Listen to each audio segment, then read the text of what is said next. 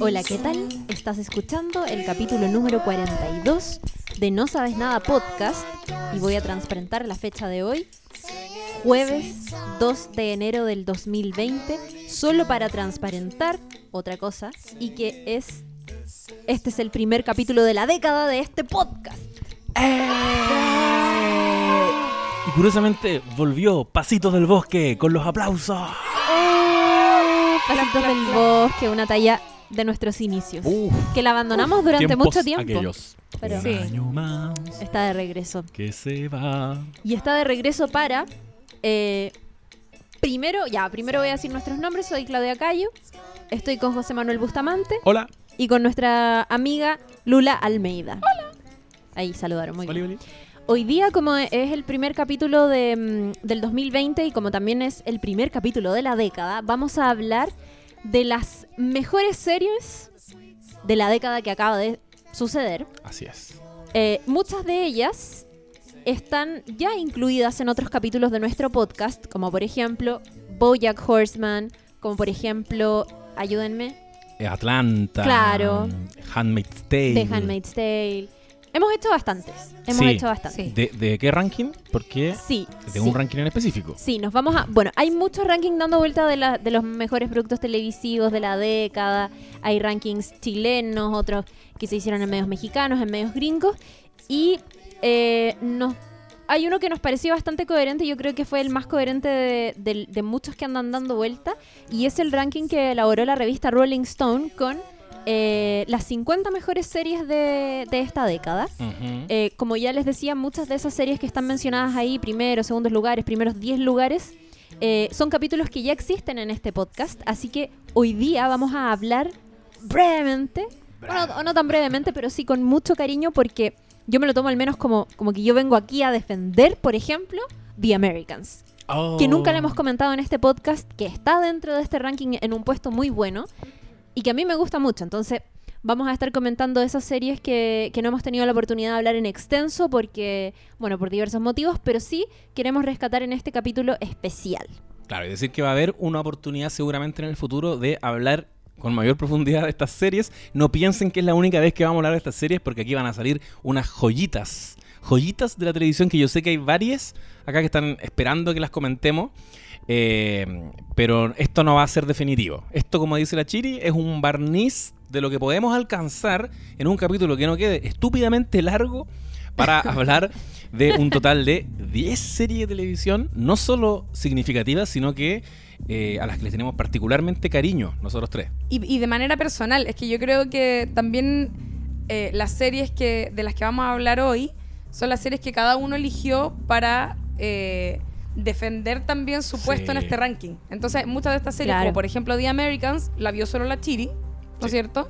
Eh, yo que voy a hablar, no sé, por ejemplo, de Jane the Virgin o Broad City o Transparent, son series que vi yo y que los estoy tratando de convencer a ustedes de alguna manera que también deberían verlas. Creo que Better Call Saul solamente la he visto yo. Yo no la he visto. Yo no la he visto tampoco, pero Ah, sí he visto Jane the Virgin y Transparent, pero no la terminé. Y he- así, como que he visto... He claro. picoteado. Pero por ejemplo, Better Call Saul es para mí es una deuda personal súper heavy porque además mi mejor amiga, o sea, una de mis mejores amigas del trabajo es muy fanática La Carla. y me dice como día por medio, no la José. Ah. Que Oh, más que- encima es una persona que no ve tantas series, pero ve Better Call Saul y la ama y encuentra que Breaking Bad es como la mejor wea del mundo y siempre me dice, wea, tenés que verla como no la veis. Qué bacán. Esto es para Entonces- ti, José. Sí, Estoy plenamente de acuerdo contigo. dedicado. Em, Muy bien. Además hay que decir que, bueno, recordar siempre obviamente que nos pueden seguir en nuestras redes sociales. Tenemos un Instagram que se llama No Sabes Nada Podcast, donde estamos subiendo constantemente fotitos, novedades, eh, detrás de cámaras de algunas series y películas que nos gustan y que, mm, que están ahí buenísimas, que probablemente vamos a comentar. Es también el lugar en donde recogimos... eh, donde recogemos normalmente sus comentarios. Comentarios del capítulo anterior o sugerencias de capítulos que les gustaría escuchar. Así que No Sabes Nada Podcast está ahí. Y también decir que vamos a tener un invitado al final de este episodio. No vamos a decir su nombre, pero es una persona que ve bastante televisión, Es alguien que- de la tele. que trabaja en televisión Sí. además, y que viene a comentar eh, lo que Rolling Stone eligió como el número uno. La mejor serie de la década.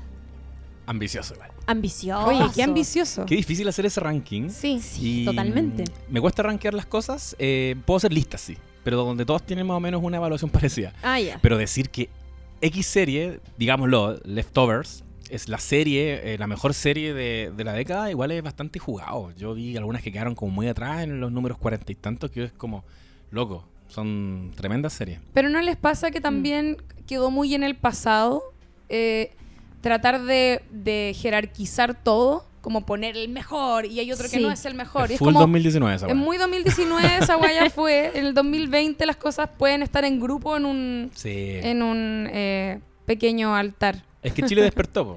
Rolling Chile Stone despertó. no despertó. No, despertó. Estoy totalmente de acuerdo con eso, porque a medida que, que, que cambia la industria de la televisión, que también lo vamos a comentar más adelante, cómo esta década cambió la manera en que miramos y consumimos la televisión, ahora gracias a diversos servicios de streaming, eh, y ahora que el cable ya parece que quedó la televisión por cable, cierto que quedó un poco, un poco atrás en comparación a otras plataformas, o una televisión por cable que ha tenido que adaptarse a estas nuevas formas con sus propias plataformas.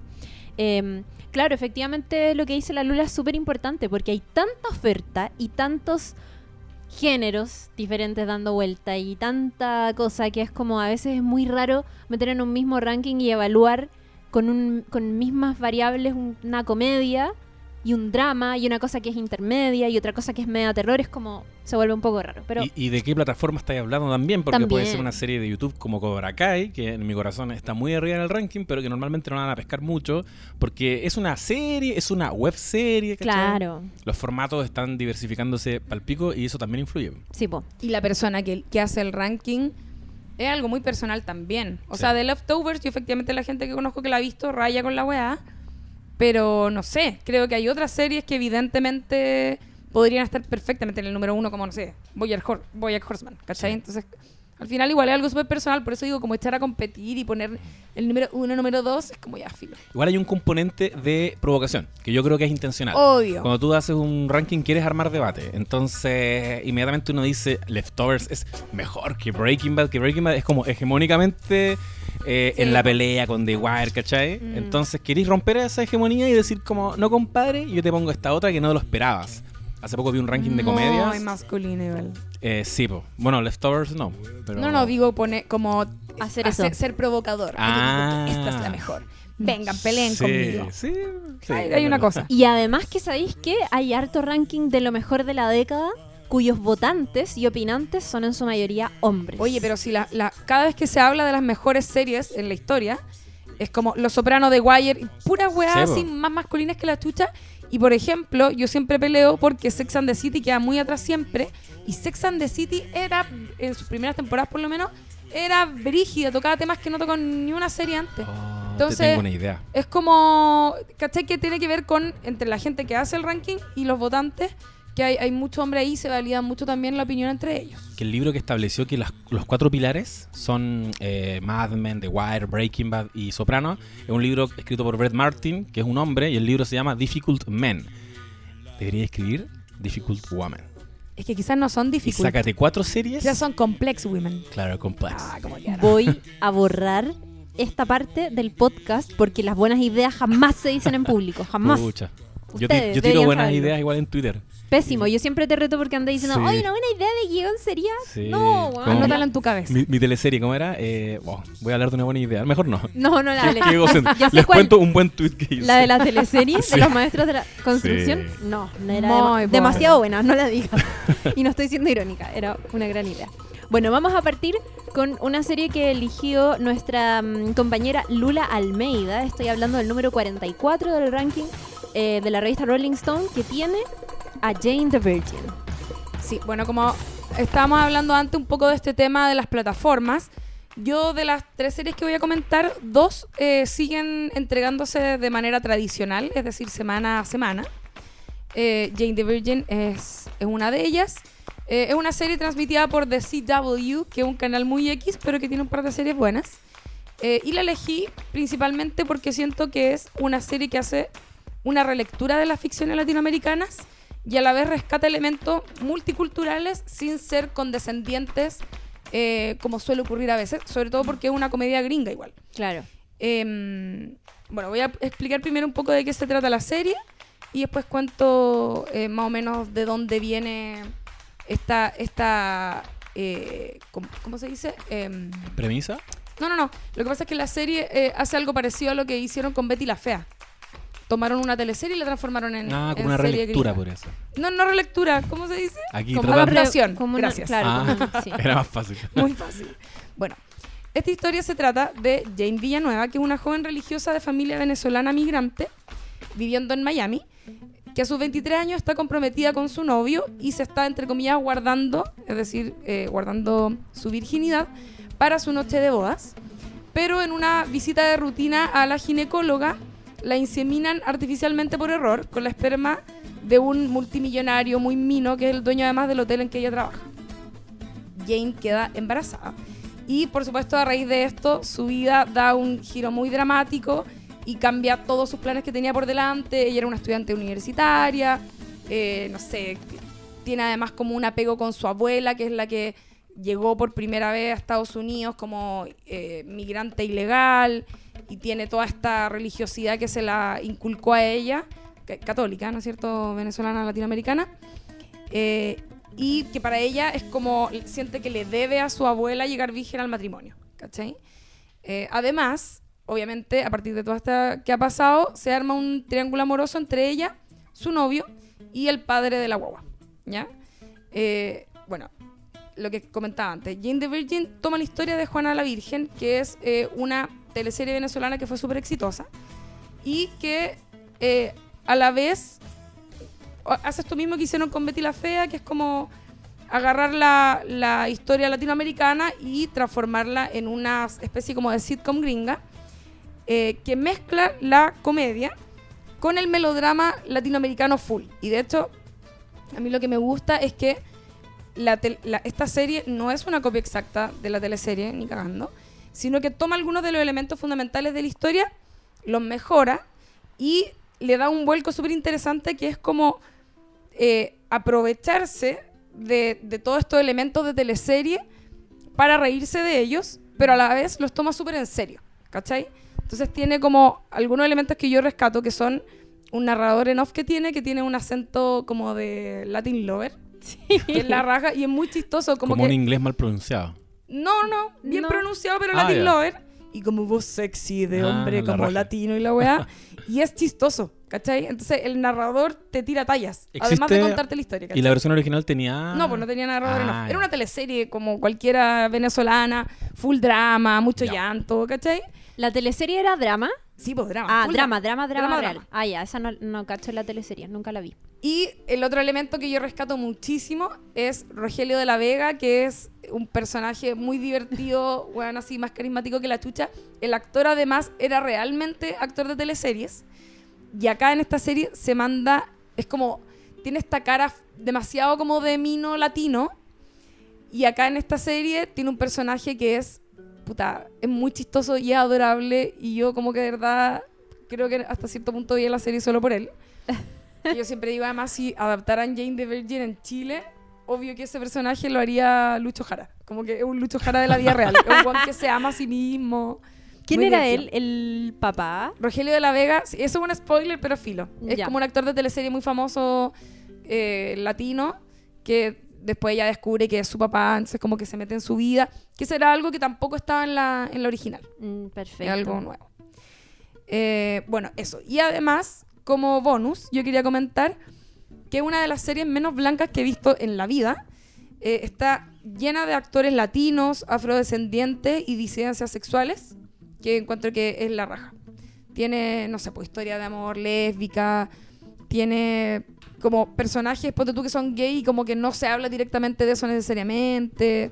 Hay muy pocos actores blancos en la serie, hay solo una creo, y es, es la villana, pero que no han- después igual como que le encontráis su lado suave, ¿cachai? Y hay un personaje que es rubio, pero también es latino. Entonces tiene como esta... Me, me gusta que no es, no es falso en ese sentido, ¿Cachai? Sí, la serie, como que le está dando pega a actores latinos que están trabajando en Hollywood, ¿cachai? Eso lo ¿qué te pasa a ti como creadora de, de teleseries eh, cuando ves que los gringos adaptan una teleserie en vez de el clásico, o sea, lo que uno esperaría y que lo hemos criticado en este podcast, que es que eh, transmitan productos originales, ¿cachai? Es que yo creo que las teleseries no son la teleserie como nosotros la conocemos, la teleserie latina, eh, latinoamericana, es muy para un público latinoamericano. Igual los gringos y los ingleses tienen teleseries, que son estas soap operas, que duran años de años de años, como por ejemplo, ya que es un tema que lo he conversado con mucha gente, esta teleserie eh, Verdades Ocultas, creo que se llama, como que no la avisaron al público, pero esa teleserie va a durar para siempre, o tiene esa intención. En Inglaterra ¿Esa hay es una, teles- es una serie gringa? No, chilena. Ah, estamos hablando de nuestra verdad sí. oculta.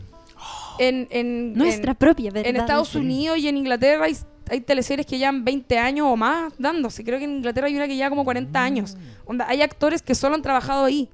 ¿Cachai? Han vivido y muerto trabajando en esa teleserie.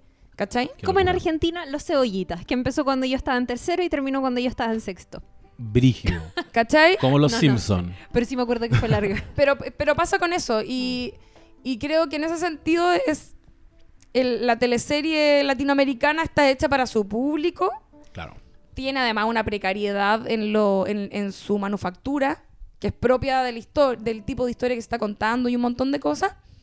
Eh, y por lo tanto, igual rescato que agarren este tipo de historias y la transformen en, en un formato nuevo, le dan una frescura, ¿no es cierto? Le ponen más recursos y además la repiensan y la transforman en algo nuevo, no, no la están copiando, no es eh, la versión, no es Vanilla Sky, que es la versión gringa de Cierra los ojos, o ¿cómo se llama? Abre los ojos. Claro. ¿Cachai? O mm, sacaron una adaptación de, mm, de la película de Campanella, El secreto de sus ojos también. Claro, que hay eso de pajeros, como que a los buenos les da lata leer los subtítulos, básicamente. ¿Por qué es heavy? Porque esa, en ese caso es una traducción directa. Sí, pues literal. Cambiaste los actores y, y listo. Y hay veces que lo hacen peor, como la versión gringa de Hombre mirando al sudeste, K-Pax, ¿la vieron alguna vez? Ah, no. Horrorosa. O sea, la, la cacho, no, nunca la vi. Bueno, pero eso, eso, eso Sí. a veces ocurre. Yo creo que en este caso está, está bien realizada. Y bueno, ese es mi comentario sobre Jane the Virgin. Para mí eh, tiene una nota 6. Ah, le ponemos nota. Me encanta. No sé, le voy a poner un 6. ¿Cuántos Louis? Encuentro que empieza a Ah. guatear al final y se pone como tan chanta como una teleserie que dura demasiado. Ah, ya. Entonces ahí ya pierde mi... Pero llegaste lejos igual viéndola. Llegué lejos. Bueno, son caleta de capítulos y en serio es muy entretenida. ¿Cuántas temporadas tiene? Eso creo que no lo dijimos. Puta, es ¿Cinco? que no me acuerdo. No, no, no, tiene más. Pero hay un par que están arriba en Netflix. De- Sí.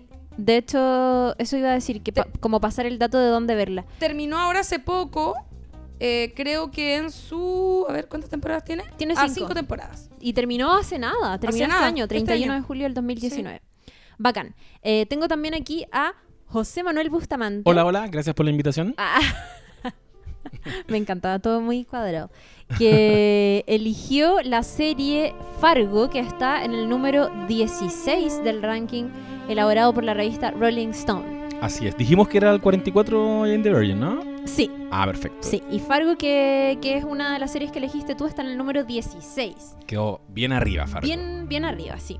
Ya. Fargo es una serie de televisión, como lo indica su nombre, basada en la película de los hermanos Coen, hermanos, de los hermanos Cohen de 1996. Esta podríamos decir adaptación, pero ni siquiera es una adaptación. Después les voy a explicar por qué. Está dirigida y escrita, creada, el showrunner, el, el papi de esta serie es Noah Hawley, un nombre que con el devenir de, de los años se ha vuelto muy relevante. Ahora mm, está a cargo de la serie Legión, por ejemplo, de FX, Mm, que le da una lectura muy interesante a uno de los personajes de mm, X-Men. sí, es bacán.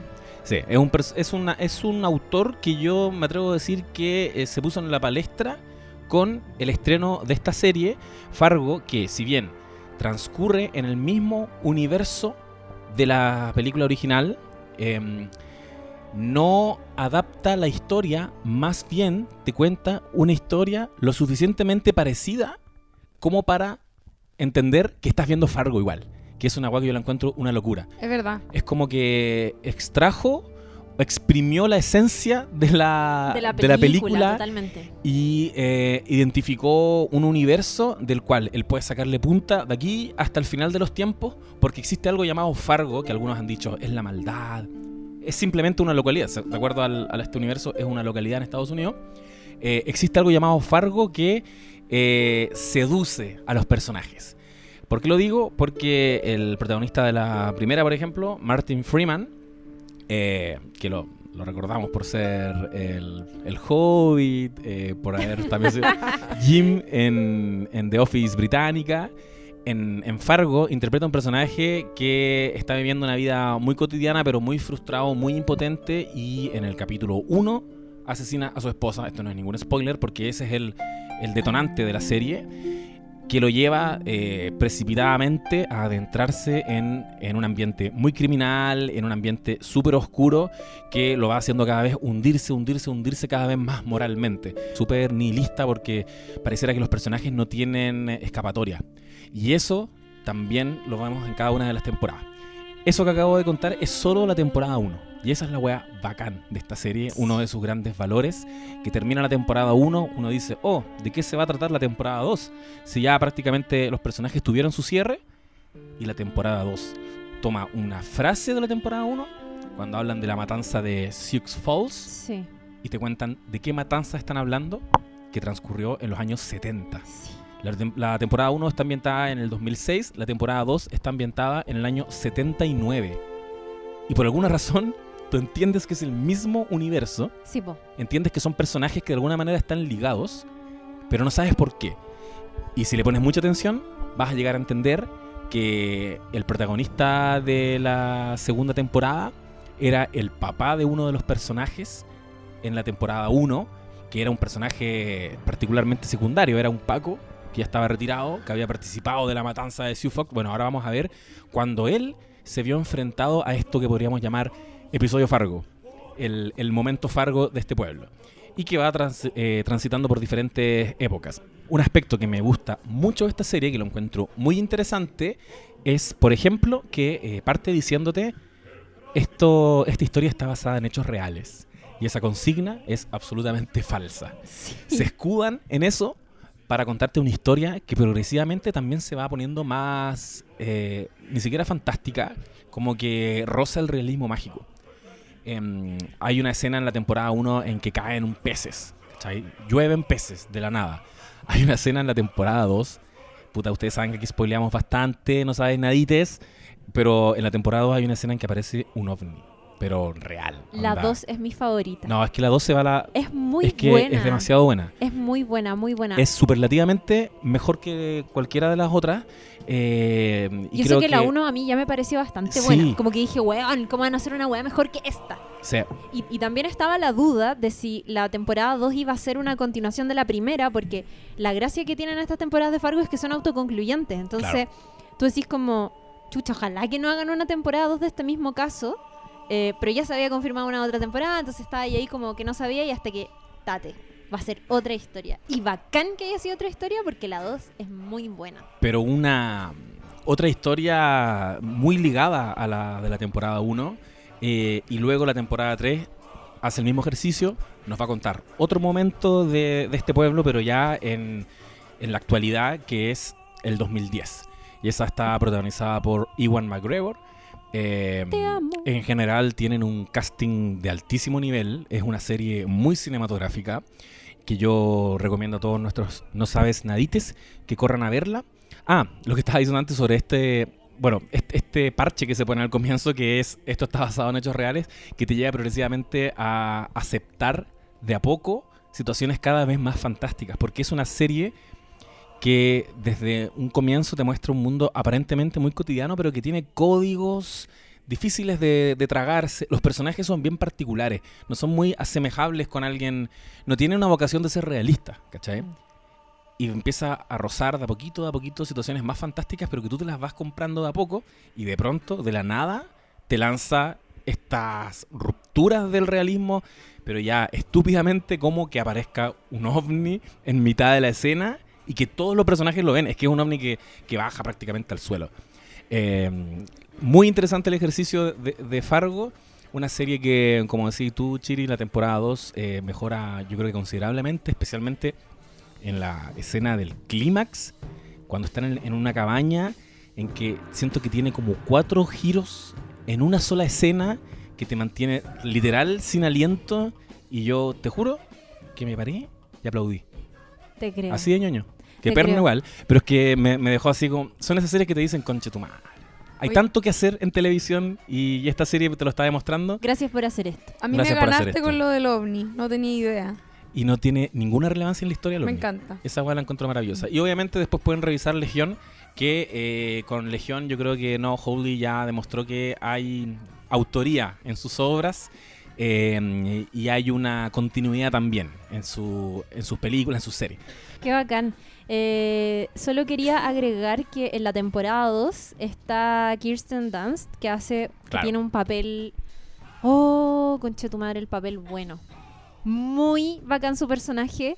Y, y de hecho creo que como de lo mejor que tiene esa temporada es ella y, Sí. y su locura y su, su carácter tan particular. Y está Ted Danson también en esa temporada. Sí. Y debe ser una serie particularmente, un rodaje particularmente intenso en lo emocional, porque en esa temporada eh, eh, Jesse Plemons conoce a... Sí, po, ¿Cómo dijiste que eh, la actriz que Kirsten Ah, Dunst. Kirsten Dunst, que son pareja. y se emparejan. Sí.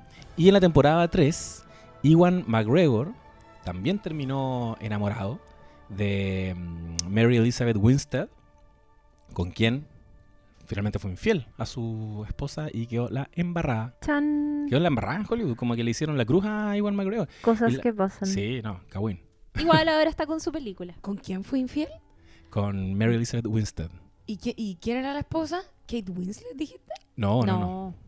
¿Quién era No, el, el Kate Ah, la- Winslet conoció a Jesse Plemons en la temporada 2 de Fargo y actualmente están emparejados. No, no, es Kate, no. no es Kate Kirsten Winslet. Dunst. Kirsten ah, Dunst. Kirsten Espérate. ¿Quién dijo Kate Winslet? Me estoy confundiendo. Yo, es que escuché algo No, nunca di, no, nunca Espérate, Iwan. McGregor era el que estaba como con una argentina, ¿no hay que ver?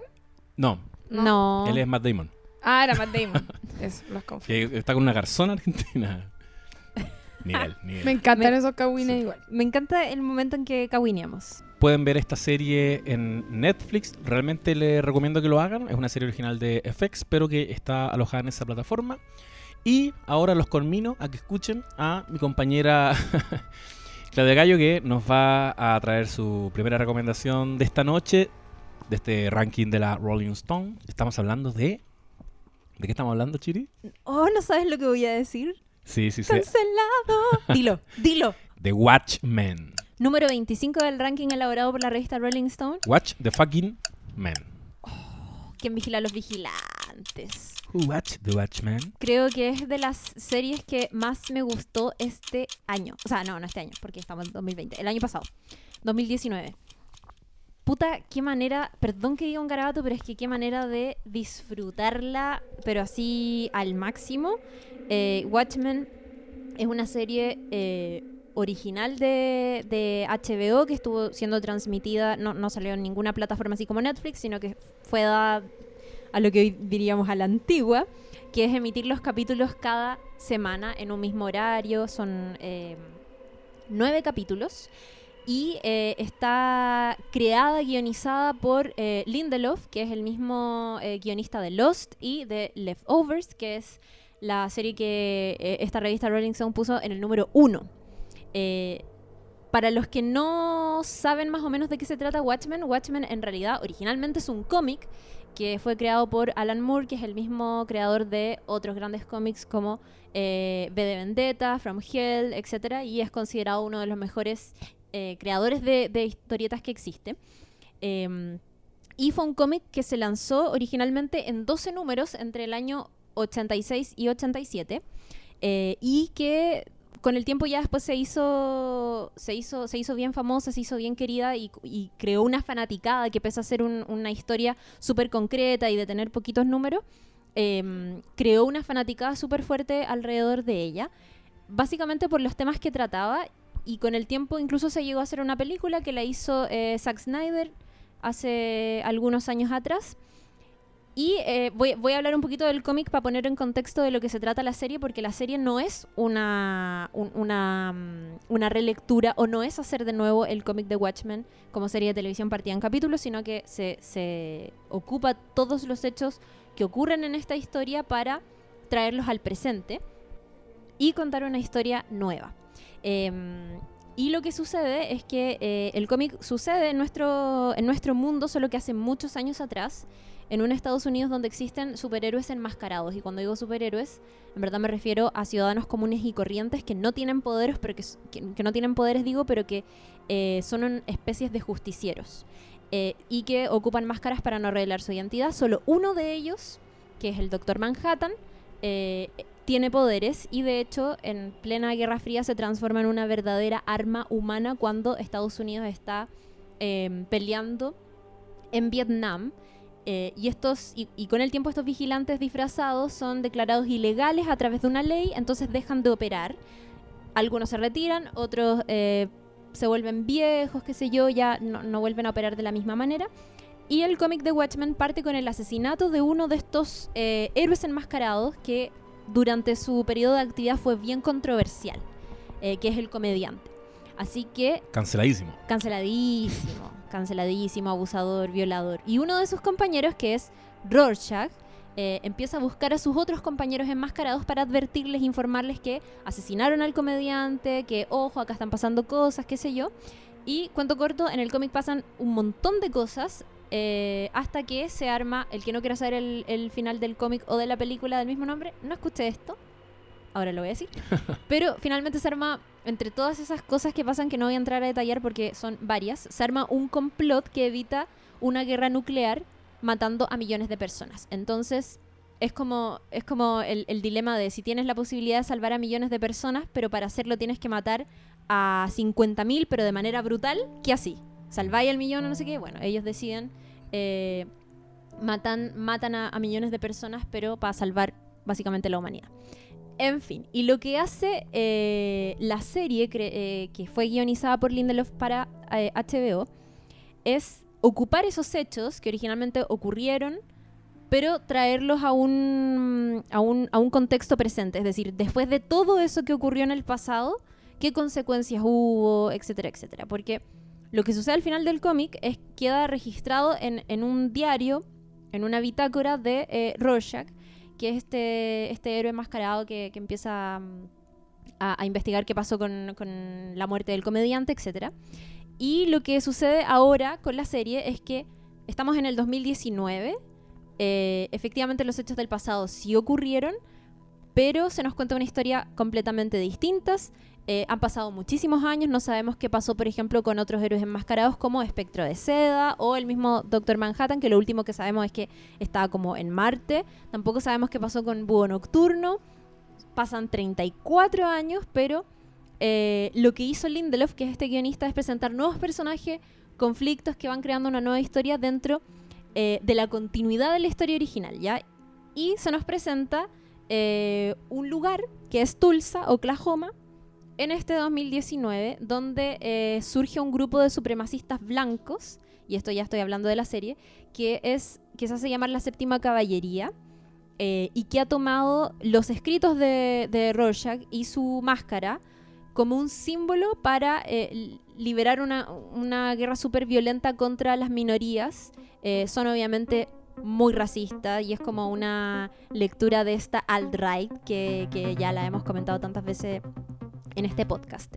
Y hay un hecho que ocurre en la Navidad del 2016 que se cuenta en la serie, que es eh, un evento que se conoce como la Noche Blanca, donde la séptima caballería, que es este grupo de ultraderecha, atacó las casas de un montón de policías en Tulsa. Eh, entre los que sobrevivieron, eh, solo, solo dos se mantuvieron en la fuerza policial y una de ellas es la detective, la detective Angela Eggbar y el jefe Judd Crawford. Eh, eh, Eggbar es protagonizada por eh, Regina King, que se pega alto papel y solo eh, queda en mi corazón. Entonces, a medida que se fueron sea, a medida que se fueron eh, reconstruyendo esta- de, este trauma, lo que pasó con la policía, se fueron apro- aprobando varias leyes que eh, requerían que, por ejemplo, la policía que ya había demostrado que estaba súper en peligro por culpa de este grupo, no mostrara su rostro, entonces los policías ahora también ocupan una máscara amarilla. Ya, eso es lo que está sucediendo. Eh, y lo que vemos aquí es cómo eh, este conflicto racial está súper presente en el 2019, cómo hay planes que parece que van a ser mucho más extremos y cómo eh, Angela Abar, que es Regina King, empieza a, a partir de un asesinato, empieza a develar ciertas pistas sobre su propia historia, que se relacionan, por supuesto, con personajes de la historia original de Watchmen y con los eventos que sucedieron anteriormente en el cómic, y les da una lectura que es súper eh, actual, o sea, tan actual como que yo les hablo de conflictos raciales y nos hace mucho sentido porque se nos viene al tiro a la cabeza todas las noticias que cu- escuchamos contra eh, ahora que hay un eh, presidente nefasto como Donald Trump, etcétera. Eh, y me parece que está muy interesante desde ahí, pero también porque creo que Lindelof, como buen fan del, del cómic original, y que eso se nota muchísimo, supo eh, rendirle homenaje, que esto se usa mucho igual cuando es como, ay, no es que el director le rindió homenaje a la historia original.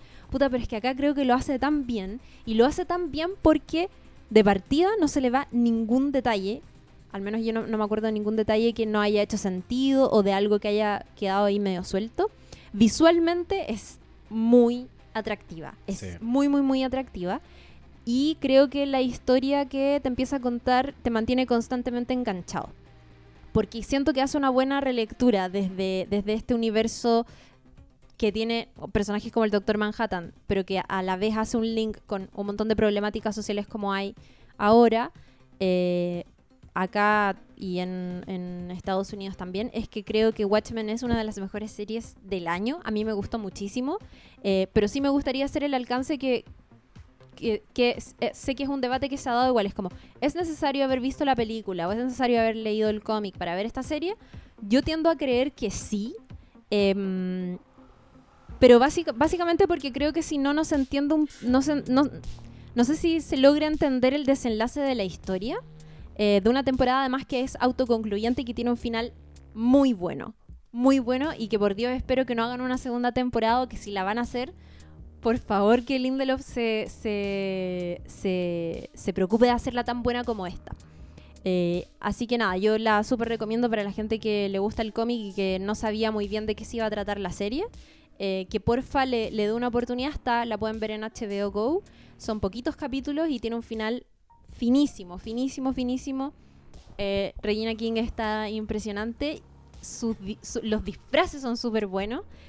Y todo este misticismo en torno a, estos héroes encapuchados también está súper bien, está súper bien trabajado. La música está increíble. Solo tengo críticas positivas para Watchmen y creo que si de verdad te gustó el cómic o si incluso te gustó la película y viste la película y te gustó o si ya conoces esta historia original le des una oportunidad a, a esta serie porque está súper buena Oye, es esa, esa típica pa- solo Sorry. para terminar esa típica serie que te va soltando como cositas de a poco Sí, Lindelof. y que exacto y que al final está todo conectado y es como redondo se, Sol- se solo- com- se completa el círculo y es como perfecto Qué vergüenza, me- te estoy interrumpiendo. no que Pero solamente quería decir que se nota caleta el fanatismo de Lindelof sí por el hecho de, eh, de que mira con distancia, al, o sea, le hace homenaje al cómic, pero una forma bacán de homenajear el cómic es no adaptar al cómic, ¿cachai? Como una especie de tótem que no, inamovi- inamovible, pero sí tirar del hilo de, una posi- de un posible universo Watchmen que siguió y que llegó hasta el año 2019 y cuando aparece un personaje del cómic de esa época es como, oh, si, si leíste el cómic es como, oh, la raja, ¿cachai? Este parece que es eh, Ozymandias, ¿cachai? Es como, ¿será o no será Ozymandias? Como que juega con eso, como Sí. tratar el cómic como una weá muy sagrada. Sí, totalmente. De hecho, hubo, hubo harta gente que cuando salieron los trailers como que no se explicaba mucho que había, que había salía como un grupo de personas con la máscara de Rorschach y era como, ¿por qué? Mm. Después cuando se, se reveló que eran unos supremacistas blancos había gente indignada o que no entendía muy bien, pero eso siento que solo confirma que Lindelof es un weón que leyó muy bien el cómic y que supo tomar muchas cosas que estaban ahí originalmente y que quizás no estaban de manera tan 100% explícitas, pero que igual estaban eh, entregadas de alguna manera para traerlas a cosas que pasan hoy día en su propio, o sea, en Estados Unidos y, y también en otras partes del mundo. y, y- y mezclar estas dos cosas es como, toma, ahí tenía un poquito de cómic, un poquito de actualidad, un poquito de, de, de- de buena cinematografía y ese, ese es mi producto. Y ahí tenéis Watchmen. Watchmen. La Qué pueden buena. ver en HBO. Me, me gusta tu HBO Go. nivel de, de conocimiento de, de la historia. Bueno, es que Se nota que te gusta. me gusta, es que me gusta mucho el cómic. Me gusta mucho el cómic y, y lo disfruté muchísimo. Y también estaba con la interrogante de si, si lo es que la iba a hacer de nuevo como serie. Y cuando la vi, caché que no era eso. Es que se muere en lo bien contada que está. Y es como. Da, da gusto ver series y- o, o ficciones que están eh, entregadas de tal manera que al final se completa un círculo y es como. Así debería ser siempre igual, po. Sí, po. Es Ma- que no ma- siempre es. Y Pues- muchas veces está la ambición de no, hagamos una segunda temporada, Sí, estiremos po. el chicle. No, él entendió que no era eso lo que había que hacer. ¿Lo habrá Y por Dios que aprendido en. Lost? Esperemos que HBO... Me acordé bastante de ustedes. De hecho, Lula, te interpelo y te emplazo a que veas, dale una oportunidad a Watchmen. No, sí, man, mira, algún día voy a leer el cómic también. No es sobre superhéroes.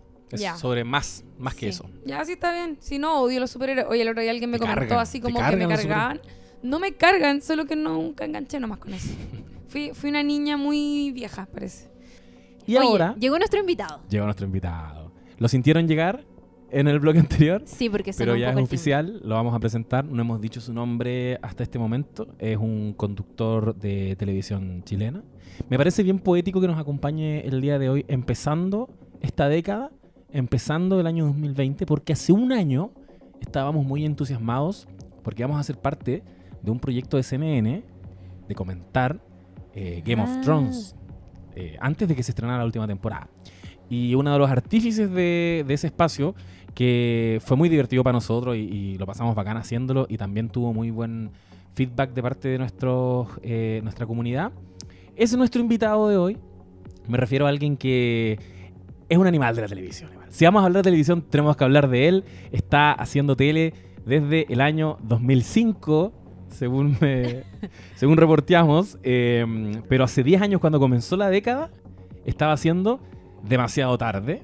Y hoy está haciendo cada noche. Mira, igual hay un vínculo ahí, cerrando la década. Mira, mi objetivo es que de acá a 10 años esté en un horario en donde mi mamá me pueda ver. No, Oh. spoiler, porque habló antes que lo Es, presentara. un- es un buen chiste. Buena presentación, te presentaste bastante bien.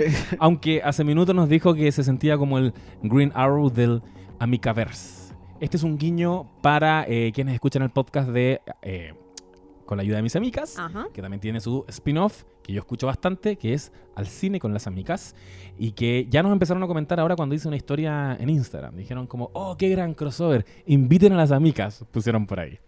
Estamos hablando de quien ya, ya nos interrumpió recién Perdón. no, tranquilo. Estamos hablando de Nicolás Copano. ¿Cómo estás, Nico? Hola, amigues. ¿Cómo les va? ¿Qué hace?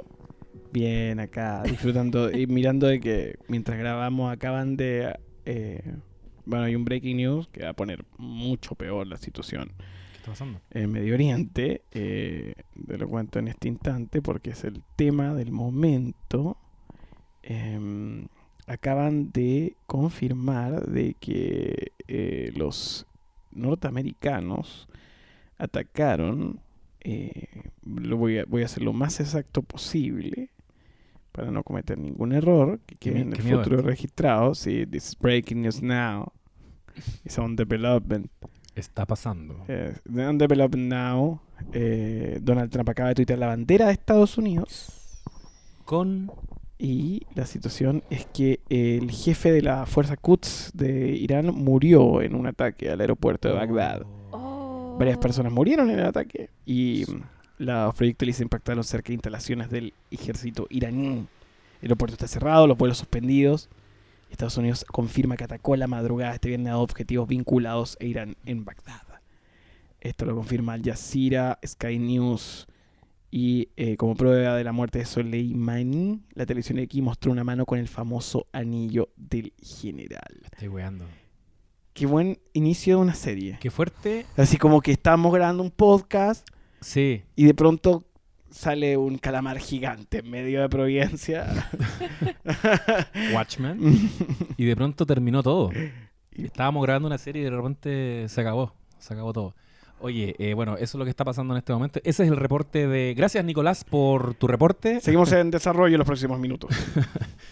Bueno, hemos invitado a Nicolás a este podcast, episodio número 42 de No Sabes Nada, eh, especial de lo mejor de la década, donde estamos eh, revisando algunas de las series que eh, la revista Rolling Stone seleccionó como eh, las mejores dentro de su ranking de 50. Y también, muy importante, no menor, que em, Nicolás también es súper asiduo a ver series y hoy día viene con mucha... Eso me gusta porque viene con mucho ímpetu a defender el número uno de este ranking, que es The Leftovers, y que es como atravesó la puerta, se sentó y dijo como, bueno, es que The Leftovers es la mejor weá del planeta. Y yo solo quiero decirte, te creo, pero que agote emocional y que se me hacen demasiado largos los capítulos, pero lo entiendo. Yo creo que, y coincido en, eh, coincido en totalidad contigo, es una serie cansadora, pero que tiene un regalo. Como todo lo bueno en la vida. y creo que ahora que todo el mundo está vuelto loco con Watchmen, ver The Leftover es una obligación. Porque primero hay que hablar de Damon Li- Mm. Lindelof, que es el showrunner de la serie, quien también estuvo en Lost, que tú eres fanático. Aquí con la Lula somos bastante fanáticos. Tuvimos un Bu- capítulo dedicado a Lost. Y yo, y yo hace un ratito comenté Watchmen y, y hablé un poquito de, de Lindelof y cómo a él le gusta cerrar el círculo en todo y es como una belleza.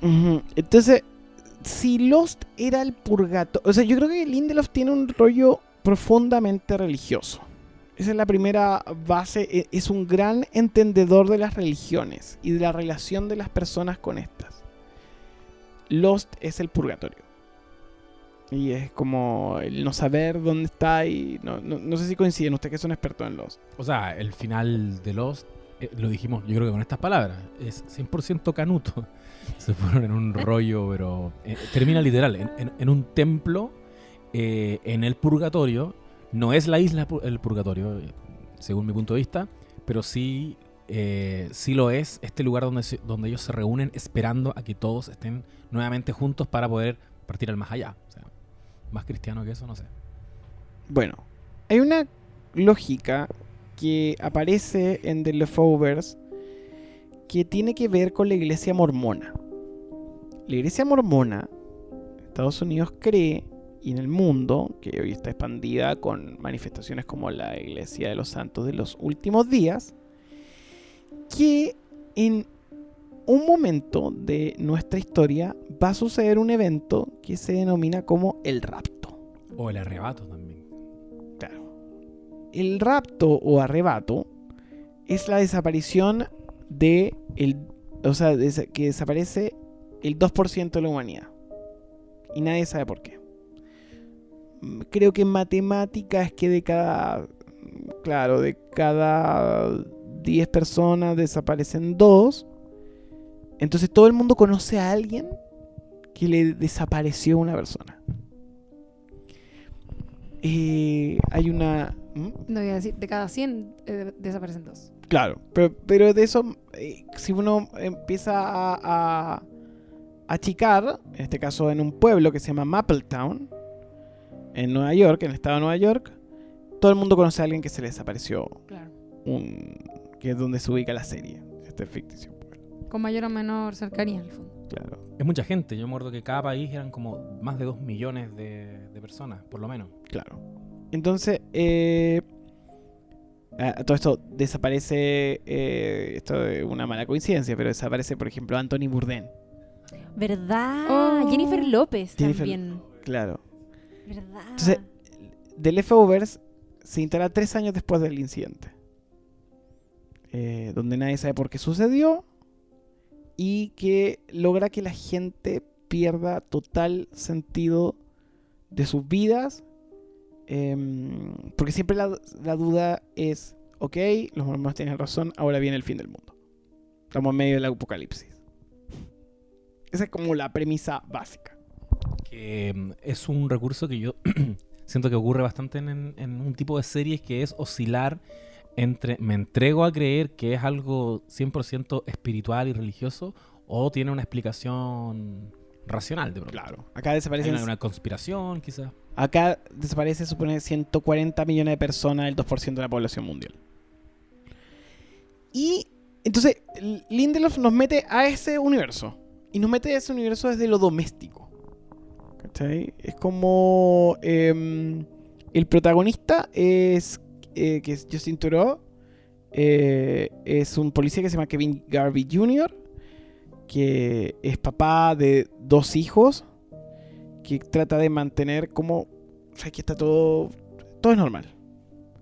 Pero no todo es normal. Porque la mujer de Kevin y mm, la mamá de Tommy Gill, que son los hijos eh, de esta familia que se va armando, eh, y que no, que no son los hijos biológicos, em, de pronto la, la, tú vas descubriendo conforme avanza la serie de que a pesar de que tú pensabas que nadie había desaparecido, sí había desaparecido el feto de la señora eh, Justin Trudeau. Eh, Hay una mm, secta que se llama Los Culpables Remanentes, que están todo el rato vestidos de blanco en este pueblito, que ponte que es como... Eh, ¿Sabes qué es Curicó? Fíjate que en Curicó...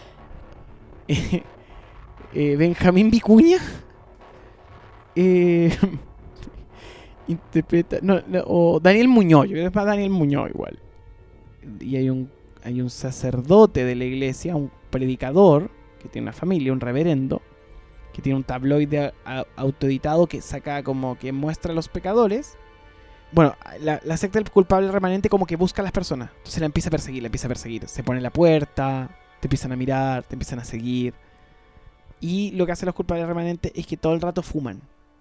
Entonces lo que quieren es provocarse cáncer. Oh. Estoy que no, no sí, es heavy.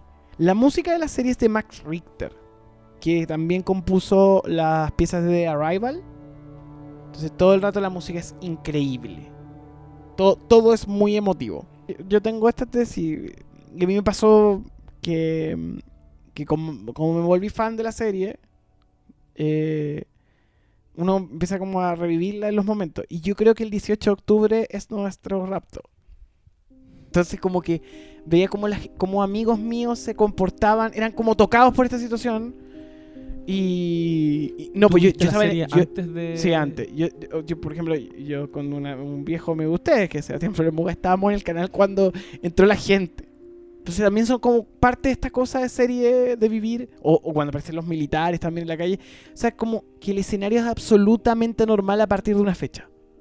Y no vuelve atrás. Sí. Es más, eh, estaba viéndola porque yo la empecé a ver recién esta semana, para estar un poquito a tono con este capítulo. eh, la sensación que me produjo verla post Chile despertó es ese pesimismo de que después de tres años de que ocurrió algo tan brutal en el mundo, el, el mundo sigue avanzando. La gente sigue avanzando y están todos haciendo su vida muy fracturados. Claro, existen estas sectas.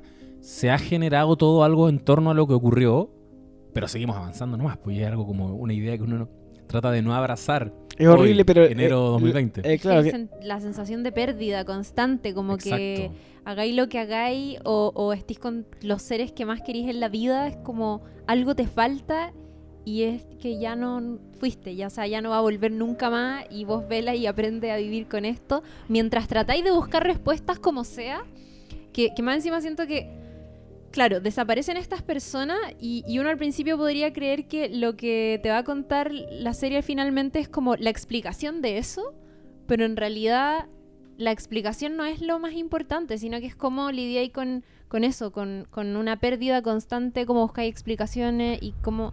Bueno, hay una tesis filosófica que creo que la dijo, mm, eh, ¿cómo se llama? Darío Stambrager. Probablemente estoy equivocado. O, o es Darío Stambrager o otro filósofo. Creo que o José Pablo Feynman, un filósofo argentino. Estoy entre los dos. eh, que sostiene que es peor que se te desaparezca un pariente a propósito de los detenidos desaparecidos que que se te mueran. Porque 100%. Sí, po. porque si se te mueren, tú sabes dónde están. Y si desaparecen, eh, siempre vives con una sensación permanente que puedan volver. Entonces, The Leftovers trata de esa desaparición. Finalmente es de los desaparecidos, los que se van. La, la- la primera temporada establece el mundo. Claro. Y la segunda temporada se cambian de. Tiene esta cosa bien orídica. También muy 18 de octubre, que como que de pronto decía, estoy soñando. ¿No Sí. te pasó eso? ¿No les pasó eso? Sí. Capítulo 1 termina con el protagonista diciendo, estoy despierto. Claro. ¿Hacia dónde va avanzando? Porque son tres temporadas. ¿Fueron esas tres temporadas? Me Sí. declaro ignorante al respecto. Son ¿Terminó? Sí, terminó, son 28 episodios. Ah, perfecto. Y está en HBO. Ya. En HBO Go la pueden devorar. Entonces tú decías, Chiri, que de a poco vamos entendiendo que da lo mismo la razón por la que desaparecieron.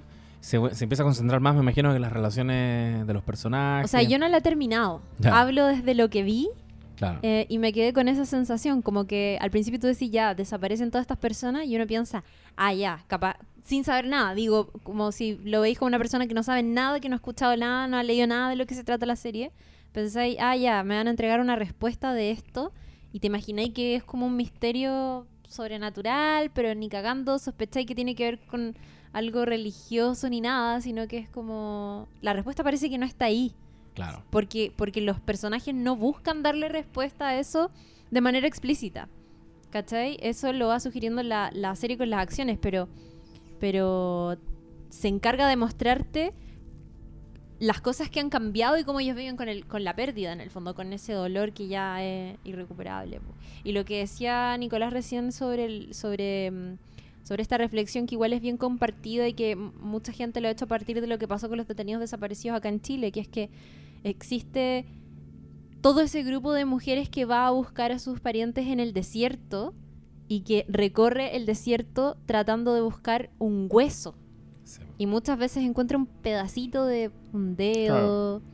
Y es solo. perdón, es solo para sentir que. Claro, confirmar esto de que ya no está y poder, obviamente, en algunos casos dar una, una sepultura. eh, o poder tú- tener a- tú, descansar también.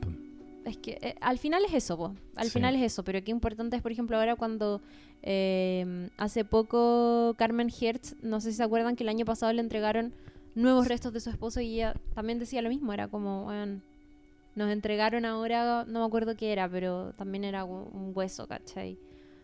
Y, y es la importancia de, de- de cerrar en el fondo esa, ese duelo que es eterno. Cuando no podéis hacer eso, estáis viviendo un duelo permanente y no podéis salir de ahí porque no porque No, así te lo ha impuesto como que es una cuestión también religiosa y como cultural de en el fondo si es que no podéis enterrar a tus seres queridos no no podéis despedirte bien no tenéis ni siquiera un lugar donde ir a conversarles como le pasa a muchas personas ¿cachai? es como Una parte de, de ti puede todavía aferrarse a la idea de que está por ahí, ¿cachai? De que, de que por ahí anda. Bueno, Totalmente. pe- Pero también la normalidad, po, porque el, de, de un contexto que es como la dictadura, ponte que en este contexto es como, ya, la, la agenda se desapareció y la dictadura acá, lo que sucede es que todo es anormal a, pro- a propósito del rapto, que es como lo anormal de una dictadura, y empiezan a suceder cosas dementes, po, porque Patty que se había suicidado, que era esta parte de los Guilty Remnants, empieza como a acompañar en los sueños y a cada rato a Kevin, y empieza a enloquecer Kevin. Entonces Kevin se intenta suicidar y va a otro mundo donde es como agente secreto y tiene que desactivar un montón de cosas, que es un capítulo increíble en un hotel para tratar de salir. Descubriendo, entonces empieza Kevin a cachar de que en realidad cuando se muere, no se muere. ¿Soy el Mesías? Ah, pero él se intenta, su- perdona, se intenta suicidar y la serie te lo muestra Claro. en, en otro escenario. En otro escenario. Se va a otro plano y empiezan a pasar cosas como un videojuego Oh. onírico. Oye, qué, eh, qué loco lo que estás diciendo, porque me acuerdo que, si no me equivoco, quizás estoy equivocada, pero en, el- en Los Sopranos, cuando. Perdón, me voy a un spoiler, pero Los Sopranos ya terminó hace demasiado tiempo. Cuando el tío de Tony le dispara sin querer, está medio senil, le dispara y Tony queda en el hospital ahí como medio eh, agonizante, obviamente después se recupera. Tiene un sueño, que hay un capítulo entero que también es un sueño de él y también está como en una especie de hotel. tiene- No, usa esa. Hay como una simbología común ahí. Estamos hablando de una serie que tiene tres temporadas. Me gustaría saber desde tu perspectiva por qué una revista como Rolling Stone dice que es la mejor serie de la década? Porque yo creo que, bueno, después de lo que va pasando, y, y voy a redondear, eh, y, y- y el final que es maravilloso, porque el final se en el futuro. ¿No puedo decir el final? No. Nosotros spoileamos, pero en este caso nos va a spoilear a No, nosotros. no, entonces no. Es que el No final, no el final es. A ver, lo único que les puedo decir es que el final es precioso. Bueno, la banda sonora es increíble. Aparece Venecia sin ti. En un momento que se va bajando un crucero donde eh, Matt eh, es como que va a una orgía y quiere escapar porque el tipo no quiere ser parte de todo esto.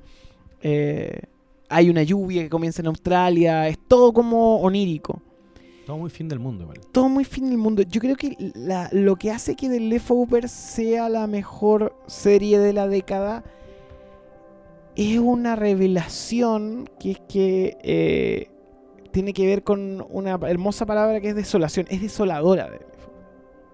O sea, no es una serie para ver si tenéis depresión. No es una serie quizás para sea, el Chile del 2020. No, No. no, po, porque finalmente te dice... Las, hay cosas que no puedes controlar. claro. Eh, y, y- y yo siento que, que lo que. Bueno, que además se construye un ambiente súper increíble en The Leftover. De partida, esa lógica que este pueblo como Curicó, eh, que se muevan a otro pueblo, que, mm, que traten de, escaparse siempre de ellos mismos, porque siempre la posibilidad de morir está. eh, de descubrir que morir no es morir. Y que todo esto está bañado de imágenes y una estética em, que es de día nublado y además que le suma la increíble banda sonora de Mac Richter, Mm. que es todo. Y las conversaciones, es co- como que la- la- los diálogos sobre la inmortalidad, la existencia, la soledad son extraordinarios. Claro, diálogos Y- que y- quizás no queremos escuchar Pero siempre está hoy. hay una extraña esperanza. No, el final es hermoso. El final es hermoso porque es triste, es desgarrador, pero... Qué horrible. Gestos por acá, por favor, sin, sin spoiler. No sé, no lo estoy diciendo. Estoy dándole solo adjetivos de lo que pienso que es el final. Porque pasa que uno se angustia y como que recorre la serie y se confunde, se sorprende. Y es difícil, como bien dice. Pero, Pelachiri, pero, pero yo creo que es aún más difícil eh, procesar la belleza del final. Ah, o sea, llegan hasta el final. O sea, es una serie que tienes que desafiarte a llegar hasta el final. Porque este es tu cons- consuelo. Y, además recompensa. pasa que Watchmen, eh, que es hermosa, es maravillosa, porque una de las cosas más bonitas que plantea Lindelof sobre Watchmen, que también es religiosa, que yo creo que, que si, si la si la si los es evangélica, es de los mormones, yo creo que Watchmen es sumamente cristiana. Eh, en Watchmen eh, mu- muere Dios. Claro. Yo, bueno, el capítulo 4. No, yo lo terminé. No, el filo, filo, sí. Eh, ¿Tú la terminaste, Lula? La puedo disfrutar igual. ¿No viste Watchmen? No he visto nada. ¿Sabes qué? no, no me leí punto. nunca el cómic. Es que, a ver, hay un punto sobre eso, Lula. Lindelof dice una huevada que es increíble sobre el cómic y la serie. Dice, ¿conocen el Nuevo Testamento? ¿Conocen el Antiguo Testamento? El libro, el cómic es el Antiguo Testamento. Tú puedes leer el Nuevo Testamento sin necesidad de ver el Antiguo Testamento. Pero yo no lo recomiendo. A ver, es que Watchmen como obra de cómic, yo creo que hay tres, hay tres cómics que hay que leerse en la vida. Watchmen, The Dark Knight Returns, que es Batman retornando a Ciudad Gótica viejo con una Robin mujer y, eh, eh, la escena, por ejemplo, de, del Joker de, de Late cuando mata es una escena que está en el cómic del Dark Knight Returns. Todos los, todos los buenos momentos de las Batman de Nolan y de Snyder son de Dark Knight Returns. O sea, es la inspiración directa y e- es una obra maravillosa, porque además es una obra que no es la continuidad del cómic, es la muerte de Batman. ¿cachai? Y es el final, es, es el cierre. Después la largó la dupla de Frank Miller y su mujer, y son buenas los alargues. Pero The Dark Knight Returns es perfecta, está en, también en Netflix, creo, o en Amazon. Ajá. Y la tercera es la broma asesina. Que básicamente es Batman. Es, The Killing Joke, que lo mencionamos acá a propósito del, del Joker. ¿Cachai? Que básicamente es Batman si el guasón no es Batman. Claro. Es el anverso. Eh, Muy DC, eso sí, tu, tu referencia. ¿ah? No hay- yo creo, creo que Marvel. A mí, a mí me pasa. Bueno, aquí yo creo que igual hay un rollo. Porque yo creo que, que lo que tiene DC en comparación a Marvel es que, claro, Marvel. hace- Stan Lee hace algo genial. Que ojo, siempre mejorado por DC. Porque, por ejemplo, Green Arrow, eh, Green Arrow, Green Lantern de los 70, de los 70 80 es mejor que. Es Marvel, ¿cachai? Interpretado por DC. Y es mejor. Como que va, son dos superhéroes que van como por Estados Unidos, encuentran historias de drogas y crack, ¿cachai? Ah. Y es muy buena. Se llama Green Arrow, Green Lantern, es un muy buen tomo. Eh, yo creo que lo que tiene DC es que. Bueno, tiene a Batman. Bueno, que es increíble la mitología de Batman y todas las salidas que tiene conforme va avanzando en el tiempo. Eh, yo creo que, que Marvel son los X-Men. Esa es mi tesis. O sea, lo mejor de Marvel es X-Men. Y, Sí. y estamos. Y todo lo que ha hecho después, o sea, toda la reinterpretación por parte de las películas es básicamente X-Men sin los derechos de X-Men. O sea, los mutantes, el, el mejor rollo de Marvel Comics son los mutantes. ¿Cachai? Eh, que los marginales, los Claro. marginados. Eh, pero, pero en DC Comics hay una hay, eh, mitología sobre el poder. ¿Cachai? Lindelof en. en eh, eh, claro, en lo, lo que hace en Watchmen es una mitología cristiana, esta es una mitología mormona. Y más allá de que crearon los mormones, está, es más loco todo. todo. Watchmen es menos loco que, que Leftover. Es menos. Quizá por, por, esa, por esa línea religiosa que tiene que ver con el cristianismo, que, que lo conocemos. Claro. ¿Cachai? Pasa que el, el- el- el cristianismo lo conocemos, lo reconocemos. Es parte de nuestra vida, eh, es parte de nuestra sociedad. Entonces, la lógica mormona es más extraña, es más codificada. Eh, y es más por eso, eh, en, en este caso, la reinterpretación interesante. Es más nueva, po. Alguien, no sé qué, parece que era un comediante que decía las religiones son una secta más tiempo. ¿Cachai? Sí, po. Es bueno como la, como la comedia tragedia más tiempo. Eh, y todo esto yo creo que si la humanidad se destruye y un día encuentran como nuestro... Van a creer que Disney fue una religión. Yo que he ido a Disney eh, dos veces en mi vida, yo soy fan de ir a Disney y estudiarlo.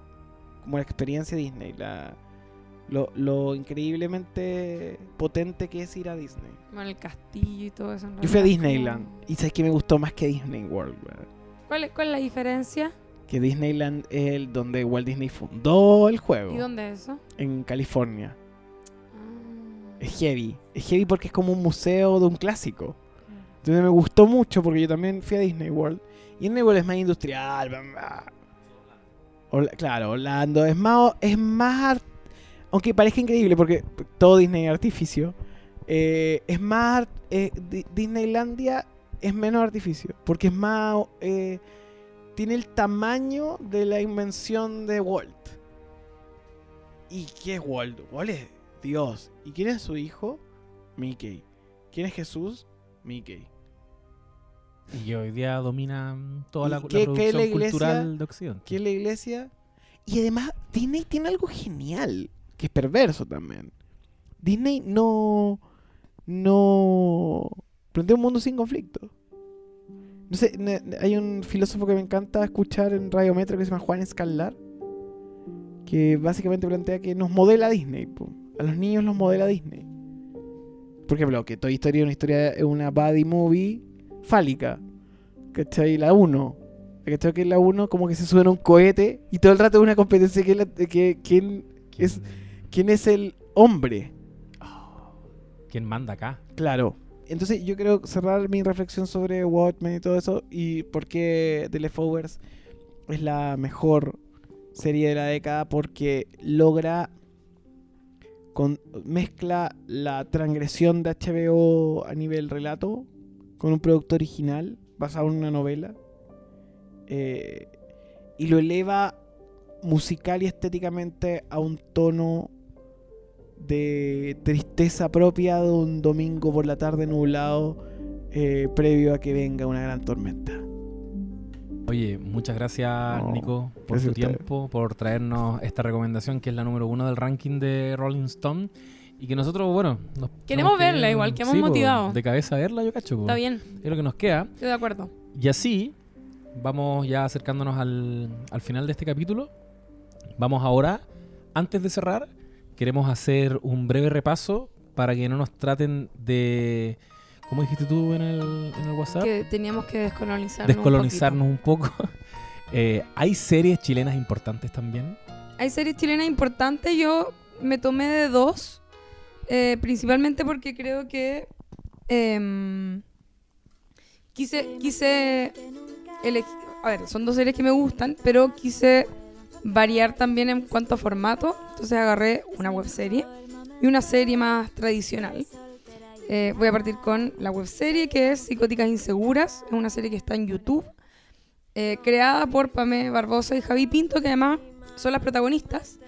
Eh, y yo la llamo un poco la Broad City chilena. Lo he hablado con Pamé Barbosa porque nos conocemos, somos amigas, podría decir.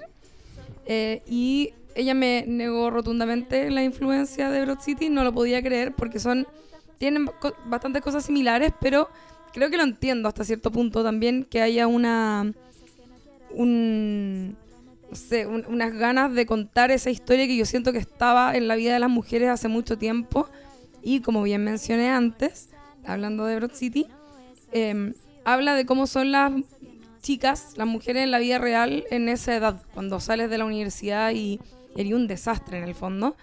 Eh, y no, no hay tampoco una intención de, de mostrarse, no sé, sexy o como todos esos clichés que, nos ha entregado Hollywood por años, sino que más bien eh, la dureza de tener que intentar generar, por ejemplo, experiencia de trabajo eh, para conseguir una pega, pero a la vez para conseguir la pega, ¿no es cierto?, no tiene experiencia, como to- todo esa, ese momento terrible que se da en algún momento. Eh, y también pasa por temas como el aborto y lo principal que es la amistad por sobre todas las cosas. Que creo yo que eso es, es lo más lindo que tiene para entregarnos la serie. Estamos a la espera de que salga la segunda temporada. Eh, y eso, yo la recomiendo, está en YouTube, es gratuito. Así que La véanla, si es que no la han visto ya. Me pliego a tu recomendación. Está muy buena, Muy eh, buena. probablemente entre las mejores webseries chilenas que, que he visto. Y tienes otra recomendación. Sí, voy a recomendar al tiro mi otra serie que es Bala Loca, que eh, es bueno una eh, coproducción, ¿no es cierto?, entre Chilevisión, Filmo Sonido y también eh, fueron se adjudicaron un CNTV. También conocida como El Mostrador, la serie, o las aventuras de Mirko Macari. Se llamaba Entero Quebrado antes. Yo me acuerdo de cuando era el proyecto Entero Quebrado. Y es una serie dramática creada por Marcos de Aguirre y David Miranda que trata sobre un eminente periodista devenido en comentarista de espectáculos que tras un accidente automovilístico queda en silla de ruedas. eh, tema que se toca de manera bien interesante porque eh, uno de los creadores efectivamente está en silla de ruedas, por lo tanto hay algo ahí medio autobiográfico y también de visibilizar cómo vive la, la vida, ¿no es cierto?, un- una persona en esta situación. Y bueno, este personaje, luego de un periodo alejado de la televisión y de los medios, pretende form- formar un, o sea, perdón, fundar un, un medio digital tipo Zipper. eh, y quiere hacerlo en compañía de eh, una amiga, ¿no es cierto?, antigua amiga de él, que, a, que- a quien él respeta mucho, una periodista con larga trayectoria también, muy seria, interpretada por Cata Saavedra. Y em, ella eventualmente, o sea, ella, perdón, le, le niega cada vez que él le propone eh, esta idea de, de hacer este medio. Y ella es en algún momento asesinada en extrañas circunstancias, lo que hace que eh, este tipo comience una investigación que termina desenmascarando una mafia totalmente impensada. Eh, así que no, no lo voy a comentar, pero no quiero spoiler. La serie está muy buena, está alojada en Netflix. Y se me olvidó decir que está protagonizada por Alejandro Goit, que puta, un gran actor y se pega las más actuaciones también. Está súper bien. Está súper buena la loca. Oye, y dos recomendaciones súper breves. ¿Mm? Eh, ¿ibas a decir No, iba a decir que le fue mal en rating, pero eh, el, el público chileno es medio, medio mala onda, siento yo, con las series nacionales. Como que vieron los 80 y sería.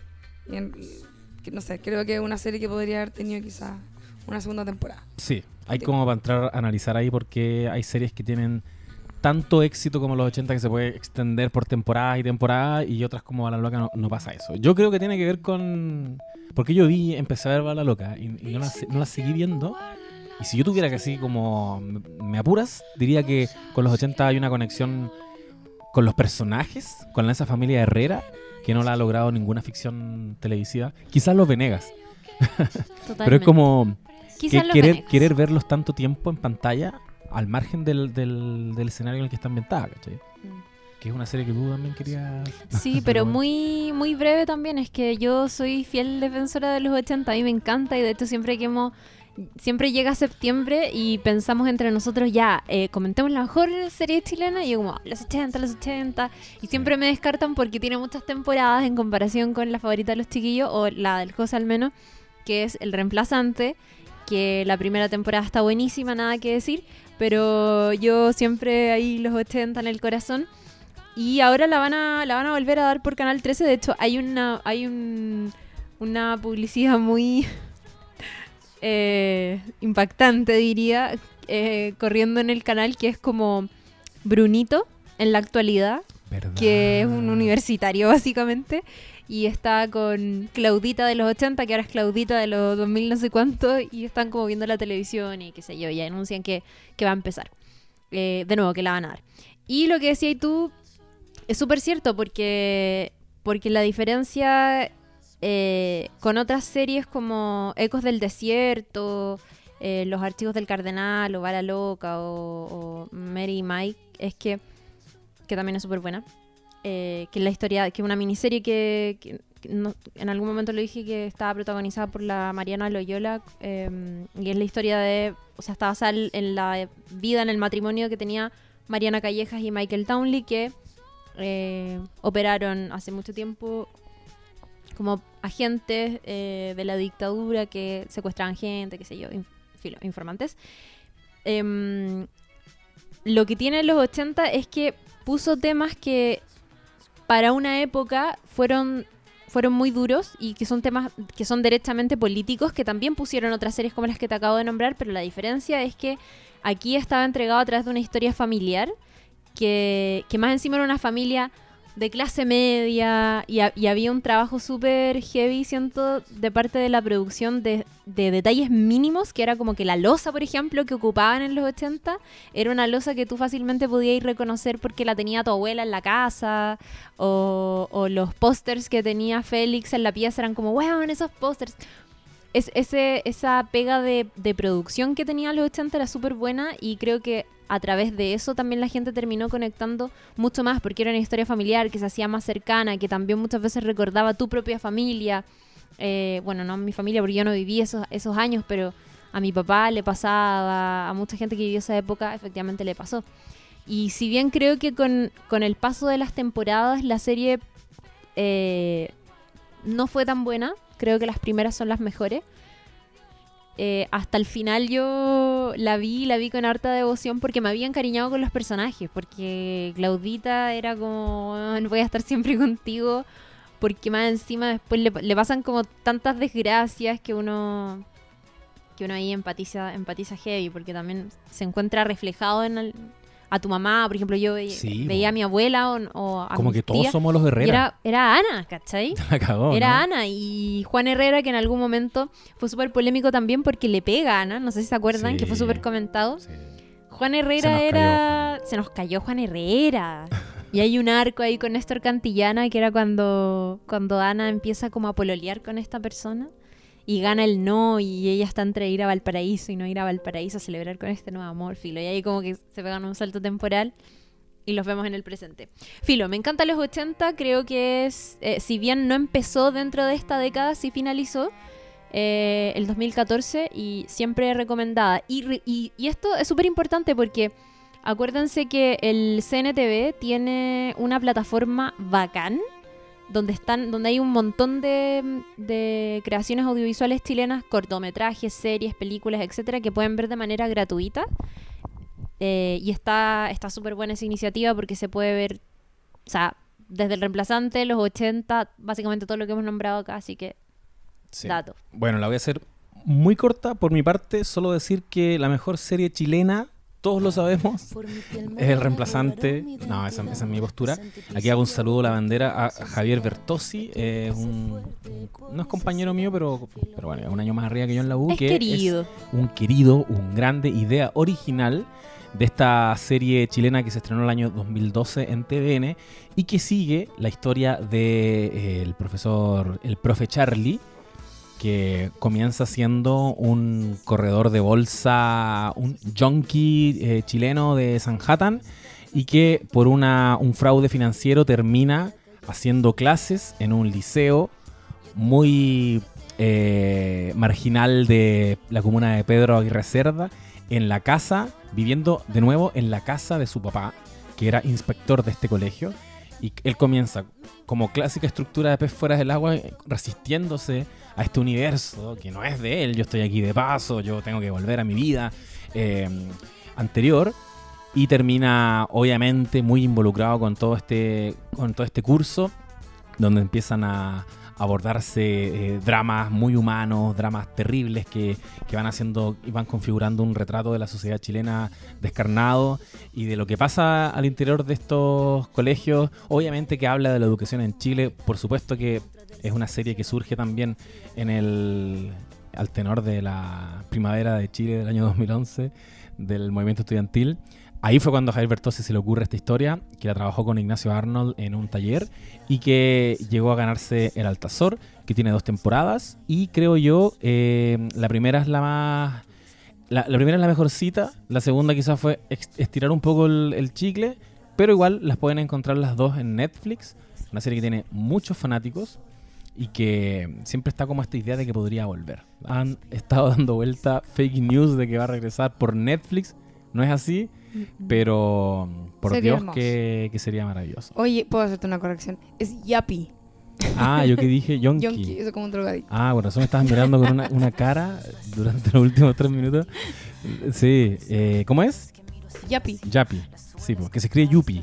Sí, Yupi, sí. Es un concepto muy... eh, es gringo. sí. Pero está bien, es como un Sí, de y- es súper boomer igual.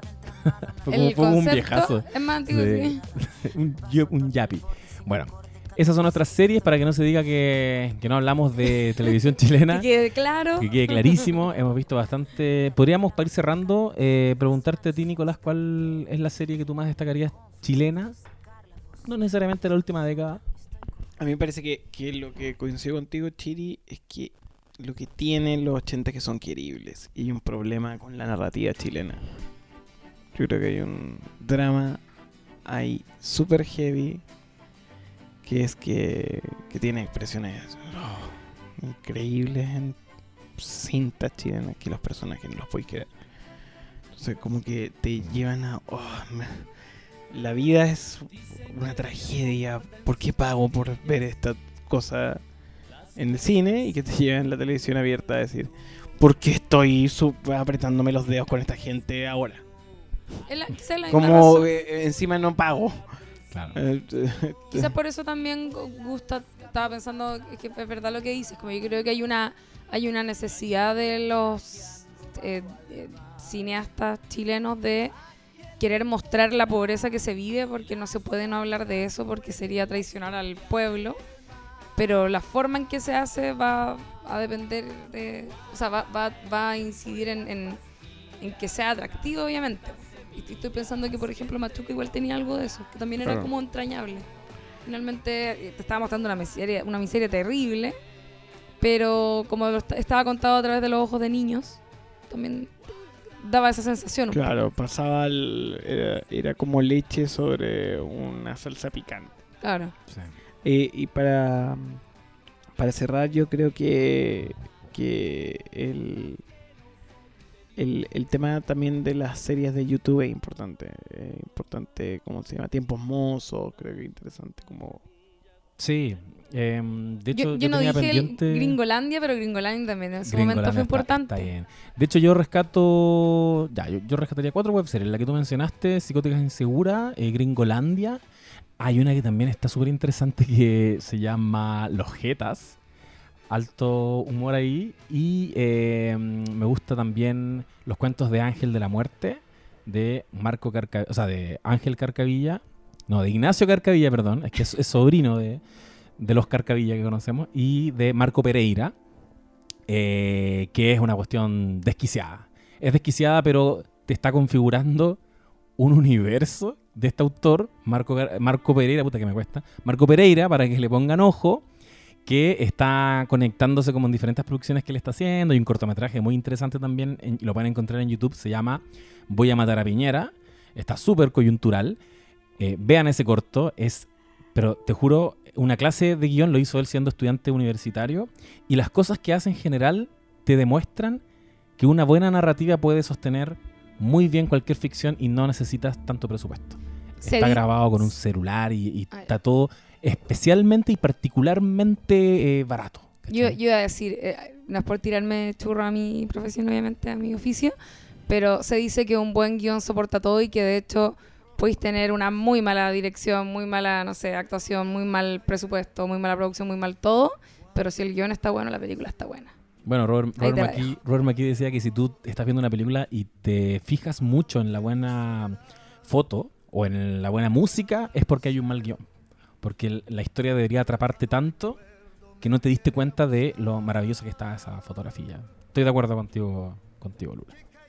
Así que ahora sí vamos cerrando este capítulo, eh, capítulo especial, inicio de la década, podríamos decir, un poco inicio de temporada también. Nueva temporada de No Sabes Nada Podcast. y All estamos- Negotiation. Oh, sí, estamos acercándonos a nuestro capítulo 50. Yo solo, solo espero que a partir de lo que comentó Nicolás, de lo que acaba de ocurrir en Irak, Lula Damus no sea, no esté en lo correcto nuevamente. Espero que De la no. última vez que me puse apocalíptica. Espero que no. Estoy con tragedia igual. O sea, decir. mira, yo, te, te deprimió. yo te voy a decir, Breaking news. yo soy súper optimista, pero yo también dije que Game of Thrones iba a ser el fenómeno del año. Así que quizás podrían no creerme. En fin. Eh, eso, gracias Nico. Gracias a ustedes. ¿Dónde te pueden seguir las personas? Eh, Arroba cuánto. arroba Copano. te- Copano, te una cuenta la- chica. ¿Cómo? ¿Cómo hiciste eso? ¿Por qué tienes arroba copano? Y ¿Cómo te lo en? Instagram. Y yo también en Instagram. Y quería- eh, pero lo mejor fue cuando pagué a un, a un adolescente porque la tenía en Snapchat. "Oh". ¿Y por qué lo hizo? Lo hizo porque sabía que tú ibas a querer tener esa... No, esa- no, no, es como que me dijo, ah. Ese adolescente se llamaba Fabricio. No, siempre es F. Copano, porque yo saqué antes Ah. en Gmail. Ah, le ganaste. Entonces dije, No F Copano, y mi papá es P Copano. Bueno, no- estamos, habíamos dicho, estamos FP. a puertas al, del, de nuestro capítulo número 50. Todavía queda un poco, pero eh, para que nos vayamos preparando, queremos hacer algo grande. Todavía no sabemos qué. Déjennos sus ideas. Y no sé qué más, porque nunca soy yo la que hace ese tipo de anuncios. José, por favor. Yo encuentro que lo hiciste perfecto. Aquí uno empieza a decir que está sonando la música de Leftovers mientras vamos cerrando nuestro capítulo 42. Dos. Arroba urgente difundir en Twitter, arroba buenapic en Instagram. Lula, la del barrio, te voy a hacer un mansplaining aquí. No, dilo tú. No, me da igual. Si quieren... Si están interesados, me van a encontrar. Estamos, estamos con un solo micrófono, te juro que Pero no. lo importante es que sí sigan nuestra cuenta de Instagram, que es arroba no sabes nada podcast, donde vamos subiendo memes, algunos, sí, pero también eh, fotricias interesantes con respecto a algunas series y novedades y cosas y películas. Exacto. Oye, y escuchen el podcast La década de CNN, digámoslo, salió bueno. Eh, abrazo Gracias. con cariño el capítulo de Pía Vargas. O sea, Sí. estuve invitada a Pía Vargas eh, y hablaron de Felipe Abello. Muy Pensar a Felipe a un pensar a Felipe Abello. Hacía falta pensar a Felipe Abello. Y tiene, y quiero decir que tiene un momento inesperado, un gran momento No. inesperado. No vamos a decir qué pasa, pero atentos al cierre de ese podcast. Dios mío, altísimo. Eso, lo pueden encontrar en Spotify. Eso. Adiós. Igual. Eres otra Venecia, más fría y más gris. El sereno canal de romántica luz ya no tiene el encanto que hacía soñar. Qué callada quietud, qué tristeza sin fin, tú. Ni la luna al pasar tiene el mismo fulgor. Qué triste y sola está Venecia sin tu amor.